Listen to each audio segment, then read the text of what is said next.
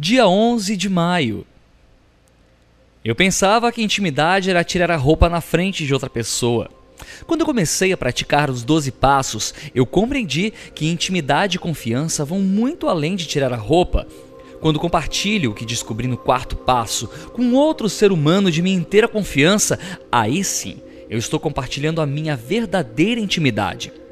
Que alívio limpar todo o meu espírito daquele peso que eu vinha carregando tão sozinho.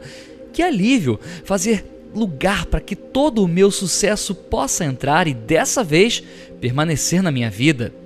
Eu não preciso mais me sabotar, não preciso mais me punir, não preciso mais sentir que o meu sucesso é indigno. Depois que eu compartilhei os meus defeitos com outra pessoa, o mundo não acabou como eu temia. Ao contrário, todas aquelas crenças que me foram impostas de que eu não merecia o sucesso perderam o seu valor.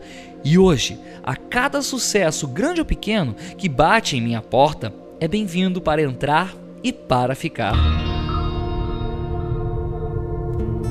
Meditação para o dia. Sintonize-se com a energia divina, abra o seu espírito para receber tudo de bom que Deus te envia.